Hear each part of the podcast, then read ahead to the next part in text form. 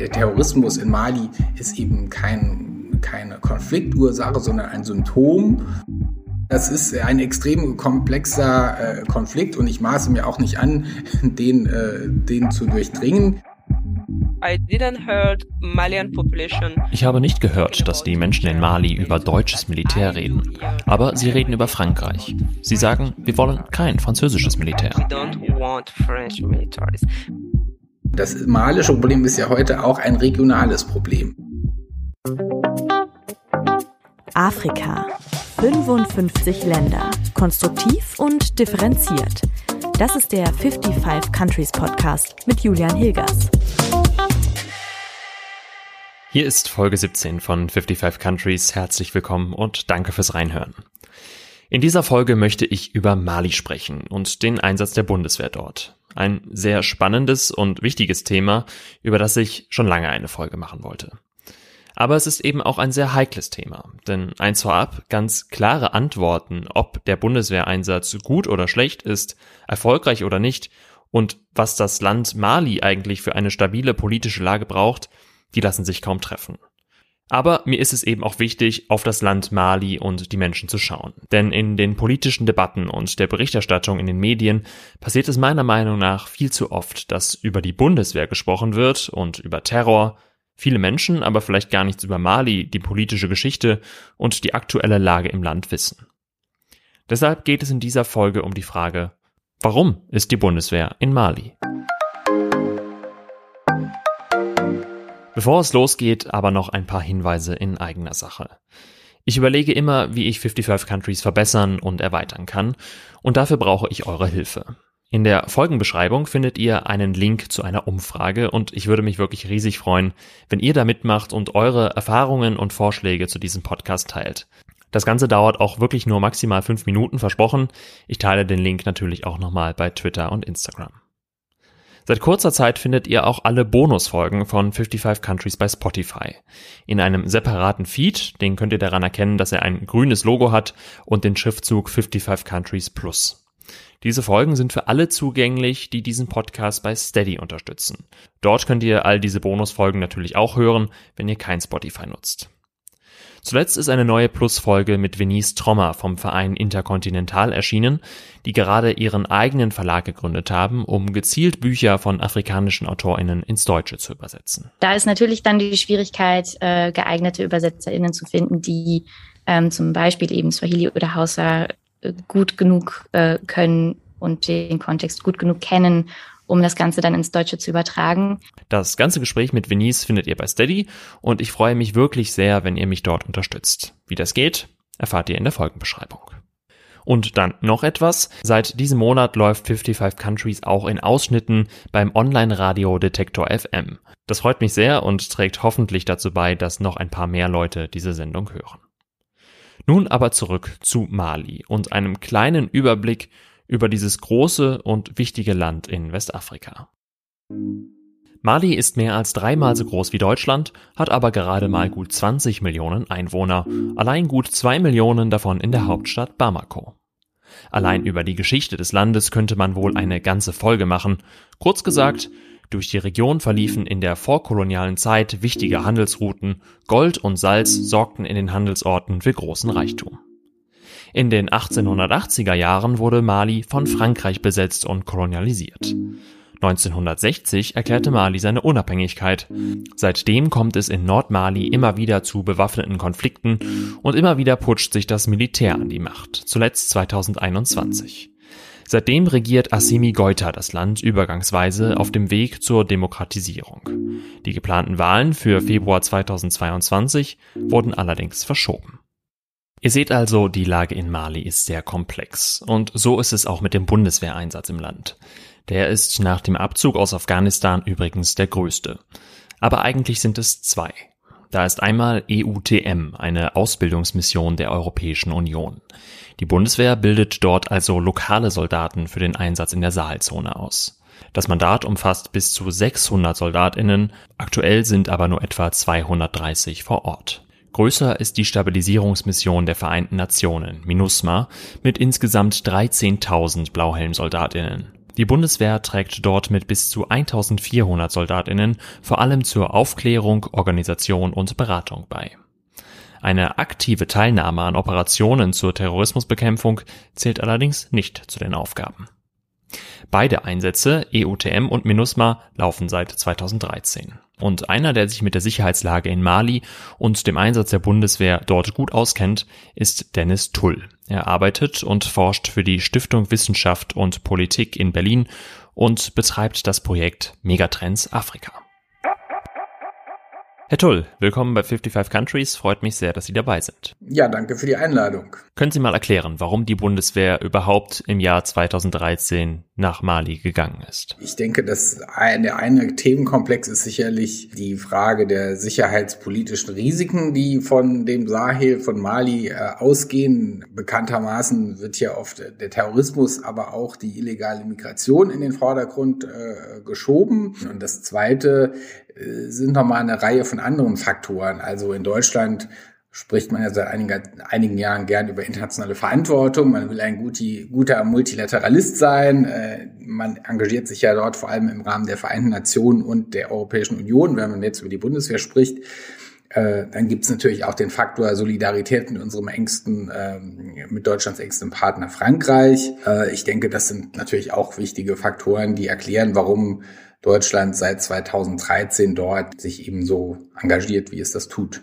Kann man irgendwie erklären, woher dieser Terrorismus in der Region und in Mali überhaupt kommt? Also warum diskutieren wir überhaupt darüber, dass überhaupt jemand nach Mali muss? Der Ursprung äh, findet sich letztendlich in Algerien. Der Terrorismus hat sozusagen übergegriffen auf Mali, letztendlich über Al-Qaida im islamischen Maghreb hat dann aber auch über die viele Jahre hinweg sich sozusagen auch transformiert und ist heute auch gerade in Mali eigentlich ein sehr lokales, nationales Phänomen. Also es ist nicht mehr so, äh, dass man das äh, Problem als als äh, importiertes, als fremdartiges Problem darstellen könnte. Und damit ist man natürlich dann auch relativ schnell bei lokalen politischen Problemen und Gegebenheiten das heißt, soziale, wirtschaftliche Probleme und Ungleichheiten auch innerhalb der malischen äh, Gesellschaft, aber auch äh, letztendlich ein Staat, der sicherlich bis 2012 von vielen entwicklungspolitischen Gebern als vorbildhaft, äh, demokratisch, trotz Armut unterstützenswert charakterisiert wurde, wo aber eben auch der Staat letztendlich, wie man heute weiß oder dann erkennen musste, sehr wenig Legitimität und auch Autorität letztendlich ausgestrahlt hat und der dann eben 2013 ja dann weitgehend äh, in weiten Teilen des Landes zusammengebrochen ist. Und ich denke, das sind sozusagen politische Kernprobleme, die ja auch nach wie vor bestehen. Können Sie grob skizzieren, wie jetzt die aktuelle politische Lage in Mali ist? Man kann die Situation in, in Mali vielleicht nicht verstehen, ohne dass man nochmal so kurz zurückgeht. 2013 kam es ja zu der Rebellion aus Separatisten und den sogenannten Dschihadisten. Daraufhin war ja sozusagen der ganze Fokus der internationalen Gemeinschaft darauf ausgerichtet, äh, diesen Konflikt zu stoppen und insbesondere die Dschihadisten zu stoppen.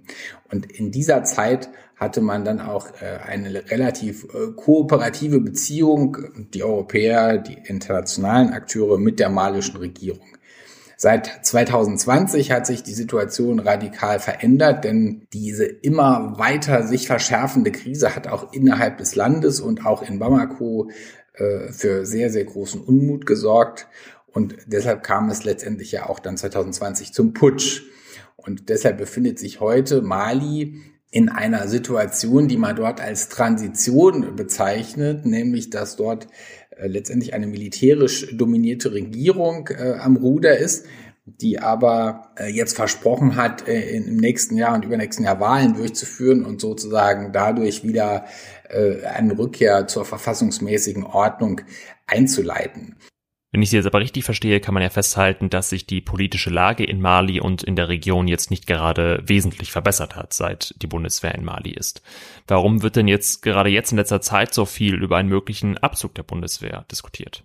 Diese scheinbare Abzugsdebatte äh, steht vor allem im Zusammenhang mit zwei Punkten. Der eine ist, dass es zu einem politischen Zerwürfnis zwischen Mali und dem und seinem externen Hauptpartner gekommen ist. Das ist nämlich Frankreich. Frankreich hat jetzt seine Truppen aus Mali abgezogen, die bis dorthin, bis dahin Terrorismusbekämpfung äh, äh, betrieben haben. Äh, und daraus entwickeln sich eine ganze Reihe von Fragen, nämlich ob die externen Akteure, wie sie heute dort äh, oder seit 2013 aktiv sind, das heißt Vereinten Nationen, äh, Europäische Union, ob die überhaupt noch willkommen sind, weil sich eben die Militärregierung sehr stark sozusagen emanzipiert, einen, einen, einen Diskurs äh, führt, der sehr stark auf nationale Souveränität äh, setzt.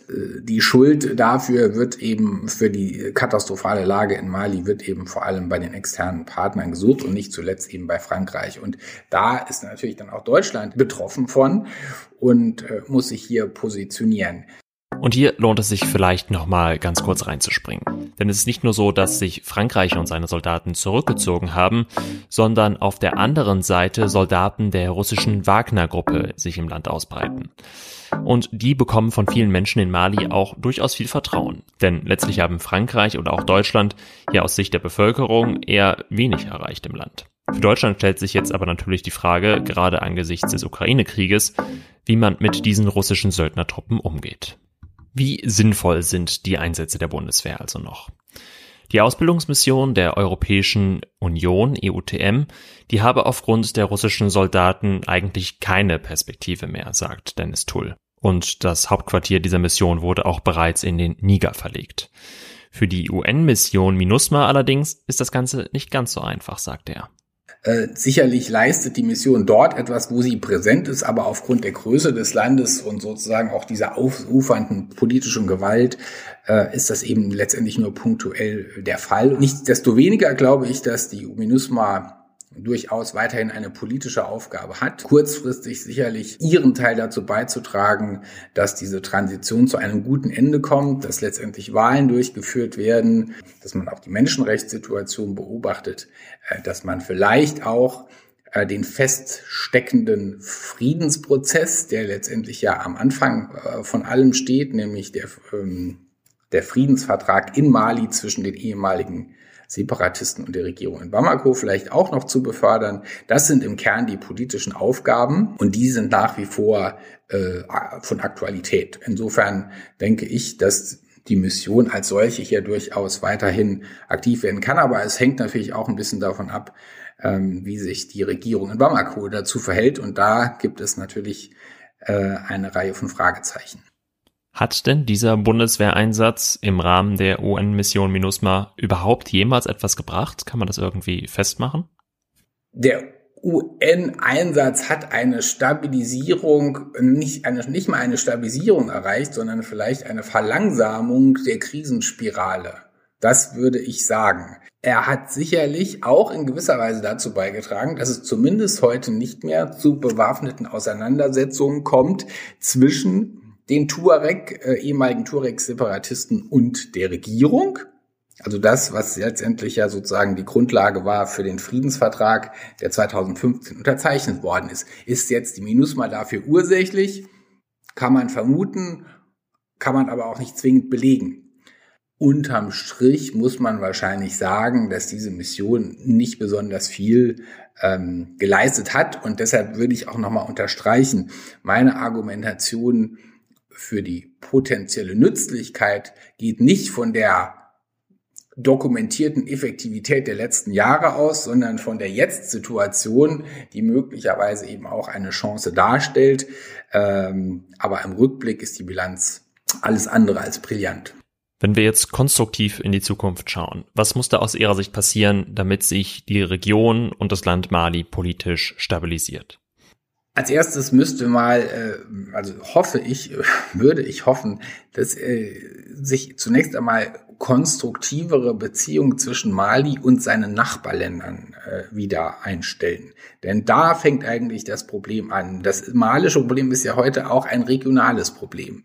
Der Konflikt ist übergegriffen auf Niger, die Nachbarländer Burkina Faso äh, und jetzt auch immer mehr auf äh, die Anrainerstaaten am, am Golf von Guinea, äh, Elfenbeinküste etc.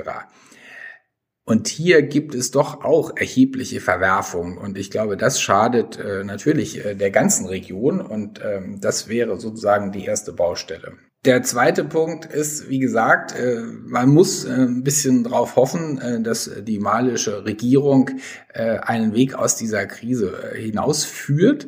Der dritte Punkt wäre wahrscheinlich, dass die internationale Hilfe eben auch nur so effektiv ist, so, sofern eben vor Ort auch eine gewisse positive Grunddynamik äh, vorhanden ist. Ich denke, das ist natürlich auch eine Lehre aus, äh, aus anderen Ländern, nicht zuletzt auch äh, aus Afghanistan. Ähm, man muss an etwas anschließen können. Und wenn das nicht vorhanden ist, äh, dann, dann versickert sozusagen die, die, die Hilfe irgendwo äh, im Wüstenstaub. Und äh, das, äh, glaube ich, ist etwas, was man im Moment äh, dann eben auch von der malischen Regierung erwarten muss, äh, dass sie ihre Erwartungen uns äh, hier klar formuliert und sich klar positioniert. Da bedarf es wahrscheinlich ein bisschen Geduld, aber das ist letztendlich, glaube ich, die zentrale Frage um die es hier letztendlich gehen wird. Zum Abschluss würde ich Ihnen gerne noch eine Frage zur Berichterstattung über Mali stellen. Ich habe den Eindruck, dass wir sehr viel über Mali reden und berichten, äh, aber sehr viel politisch, sehr viel über Terrorismus reden ähm, und kaum malische Expertinnen oder Leute aus der Bevölkerung in der Berichterstattung zu Wort kommen. Wie sehen Sie das? Ja, diese Auffassung, äh, Ihre Beobachtung teile ich äh, voll und ganz. Das hat natürlich auch mit der Sache zu tun, äh, dass letztendlich die Berichterstattung in deutschen Medien über Afrika generell auch äh, nicht gerade umfassend ist und auch nicht sein kann, wenn man sich das Korrespondentennetz äh, der öffentlich-rechtlichen und da auch der großen Tageszeitungen ansieht, dann darf man sich nicht wundern, wenn, wenn der Korrespondent aus äh, Kapstadt äh, dann äh, oder Johannesburg äh, oder eben Nairobi natürlich auch nur einen sehr begrenzten äh, Zugriff äh, auf, ähm, auf die Materie in anderen Regionen hat. Und ähm, das ist, glaube ich, ein strukturelles Problem, äh, mit dem man es äh, hier zu tun hat. Welche Konsequenzen hat denn diese Art der Berichterstattung aus Ihrer Sicht? Denn ich habe den Eindruck, dass ganz viele Leute eigentlich gar nicht wissen, äh, was in Mali los ist, wie die Menschen darüber denken. Äh, und letztlich geht es ja doch um einen deutschen Bundeswehreinsatz, also um Außenpolitik, um unser Steuergeld. Ist das in irgendeiner Form problematisch?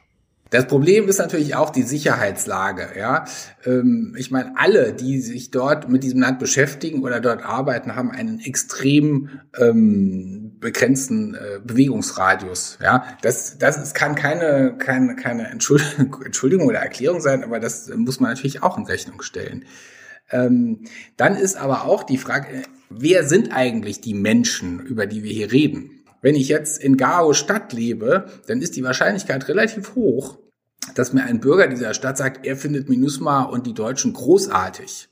Ja, weil die dort ihr riesen Camp haben, weil das vielleicht in diesem Radius von fünf Kilometern für Sicherheit sorgt, vor allem aber, weil es viele Arbeitsplätze in diese Stadt bringt. Ja, jemand, der in Bamako nur große weiße Autos an sich vorbeifahren sieht, dem wird sich der Sinn äh, einer solchen Mission sicherlich nicht äh, erschließen und deshalb ist es auch kein Zufall, äh, dass dort die Kritik an etwa der UN-Mission äh, sehr, sehr viel lauter ist als eben in den Regionen, die von der Gewalt in, in Mali betroffen sind. Um nochmal auf die Medienberichterstattung zurückzukommen, ja, das ist natürlich auch Teil des Problems und das spiegelt sich ja vor allem auch darin, und das seit vielen Jahren und auch nicht nur in Deutschland, dass man auch sozusagen eine relativ eindimensionale äh, Fokussierung in der Berichterstattung hat äh, über viele Jahre hinweg auf den Terrorismus. Aber der Terrorismus in Mali ist eben kein, keine Konfliktursache, sondern ein Symptom. Äh, und, ähm, und da geht natürlich dann auch schon sozusagen viel von, von Nuance und politischem Verständnis der Lage verloren ich sage das auch jetzt nicht von der ho hohen Kanzel runter, das ist ein extrem komplexer äh, Konflikt und ich maße mir auch nicht an, den, äh, den zu durchdringen, äh, sondern da kann ich auch sozusagen nur meine eigenen Einschätzungen, die sich ja auch begrenzt sind, ähm, beitragen. Dann freut es mich aber sehr, dass Sie das bei 55 Countries gemacht haben. Herr Tull, Dankeschön für das Gespräch. Ja, danke sehr.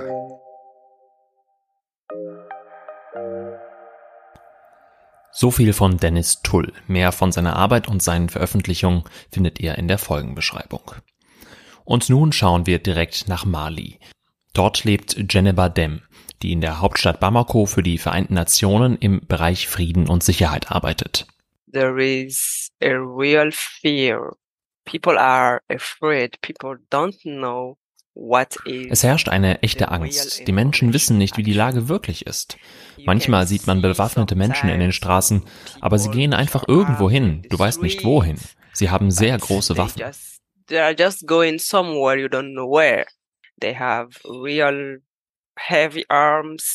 Jennifer sagt aber auch ganz klar, vor allem in Bamako beeinflusst das den Alltag der Menschen nicht wirklich. Alle gehen ihrer normalen Beschäftigung nach. Eine echte Gefahr ist der Terrorismus zumindest noch, vor allem im Norden des Landes, abseits der Städte. In Bamako gehen Menschen in schicke Bars und Clubs, haben Geschäftstreffen in hippen Cafés und übernachten in teuren Hotels. Von diesen Seiten in Mali hören und sehen wir nur relativ wenig. Dazu habe ich euch aber einen Film von Malcolm Ohanwe für das ZDF in die Folgenbeschreibung gepackt. Doch auch wenn es all diese Seiten gibt, viel gefährlicher als der Terror in Mali ist für viele Menschen die wirtschaftliche Lage im Land. The economy in Mali is struggling because people are facing die Wirtschaft in Mali hat Probleme. Die Menschen kämpfen mit hohen Preisen, vielleicht den höchsten. Zum Beispiel, wenn man Milch oder die notwendigen Dinge zum Leben kaufen möchte.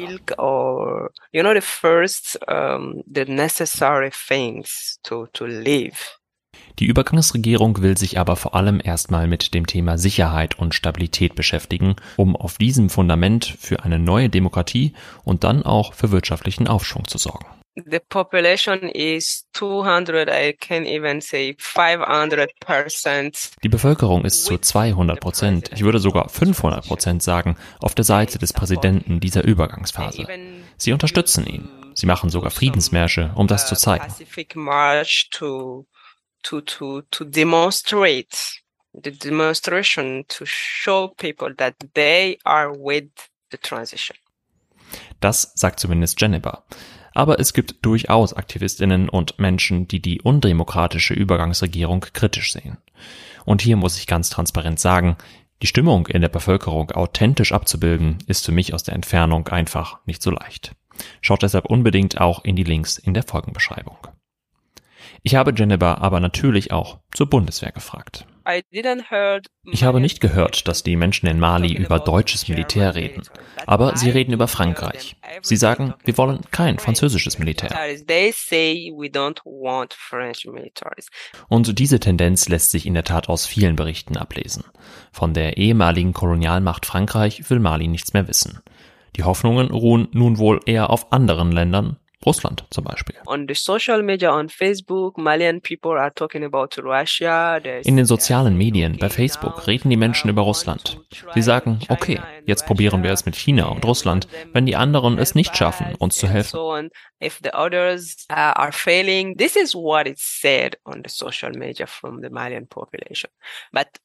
Das sagen die Menschen in den sozialen Netzwerken. Aber ich lese nichts darüber von der Regierung also denjenigen, die uns darüber informieren müssen, was mit Russland oder den anderen Ländern los ist.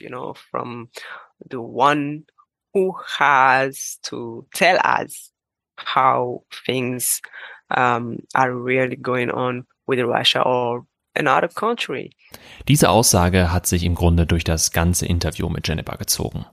Im Grunde wissen viele Menschen in Mali einfach gar nicht, was in ihrem Land eigentlich los ist. Und in der Tat wollte die malische Regierung zuletzt weder bestätigen noch leugnen, mit russischen Wagner-Truppen zu kooperieren. Geneba und den meisten Menschen in Mali scheint das im Grunde aber auch egal zu sein.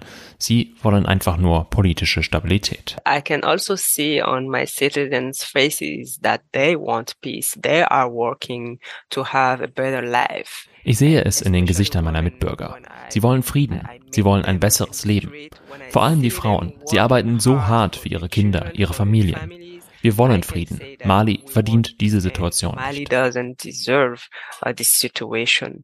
Wie aber kann die Situation in Mali konkret besser werden? Dazu noch eine Stimme aus dem Land, und zwar von Mossadegh Bayi. Er ist ein sehr erfolgreicher Geschäftsmann aus Mali, unter anderem Gründer und Geschäftsführer der Asalai Hotels, einer der bekanntesten Hotelketten in Westafrika. Für ihn ist Bildung der Schlüssel für eine erfolgreiche Zukunft, vor allem für die vielen jungen Menschen in Mali. Niemand hier hat die nötigen Fähigkeiten. Sie bekommen also nicht die Jobs, die unsere Wirtschaft bietet. Die gehen an Ausländer mit diesen Kenntnissen. Deshalb haben sie keine Perspektive. Sie gehen also zu terroristischen Gruppen. Die geben ihnen 200 Euro im Monat und trainieren sie. Oder sie entscheiden sich für illegale Migration. Deshalb müsse vor allem die Regierung die Bildungschancen verbessern, sagt Mossadegh Bayi. Doch so richtig viel Hoffnung scheint er da nicht zu haben und hat deshalb mit seiner Hotelkette eine eigene Ausbildungsschule gegründet. We also uh, uh, let's say more uh, education in, in general. Wir vermitteln ihnen auch allgemeine Fähigkeiten, Englisch, Französisch, IT, Dinge, die sie leider nicht in der Schule lernen. Die Hälfte der Zeit sind sie in Hotels, Restaurants oder diplomatischen Einrichtungen oder am Flughafen und lernen die grundsätzlichen Dinge. Nach einem Jahr finden bis zu 90 Prozent von ihnen einen Job. airport lounges and they get uh, the basic skills. And after one year, uh, most of them, close to 90%, they, they find a job. Bildung als Schlüssel zum Erfolg. Eigentlich nichts Neues. Doch wie viele andere Länder steht auch Mali vor der Herausforderung, wie man möglichst vielen Menschen eben diesen Zugang zu guter Bildung ermöglicht. Mehr von Mossadegh Bayi hört ihr übrigens schon in der nächsten Folge, denn dann möchte ich noch etwas mehr über das wirtschaftliche Potenzial von Westafrika reden. Das war's erstmal für diese Folge. Wenn euch der Podcast gefällt, dann folgt ihm gerne in eurer Podcast-App und empfehlt ihn bitte allen möglichen Leuten. Und ich würde mich wirklich riesig freuen, wenn dieses Projekt weiter wächst. Deshalb nochmal der Hinweis, nehmt euch doch alle fünf Minuten für die Umfrage zu meinem Podcast. Der Link ist in der Folgenbeschreibung. Wenn ihr sonst Fragen, Kritik und Anmerkungen habt, dann schickt das gerne über Instagram oder Twitter oder per Mail an 55countries at julian-hilgers.de. Und wenn ihr diesen Podcast so gut findet, dass ihr sogar ein paar Euro dafür zahlen würdet, dann freue ich mich über Unterstützung via Steady oder PayPal. Ganz lieben Dank an alle, die das schon machen und gemacht haben. Das ist wirklich super toll und es freut mich und ehrt mich auch einfach sehr, dass diese Informationen hier so wertgeschätzt werden. Vielen Dank dafür, danke fürs Hören und bis zum nächsten Mal.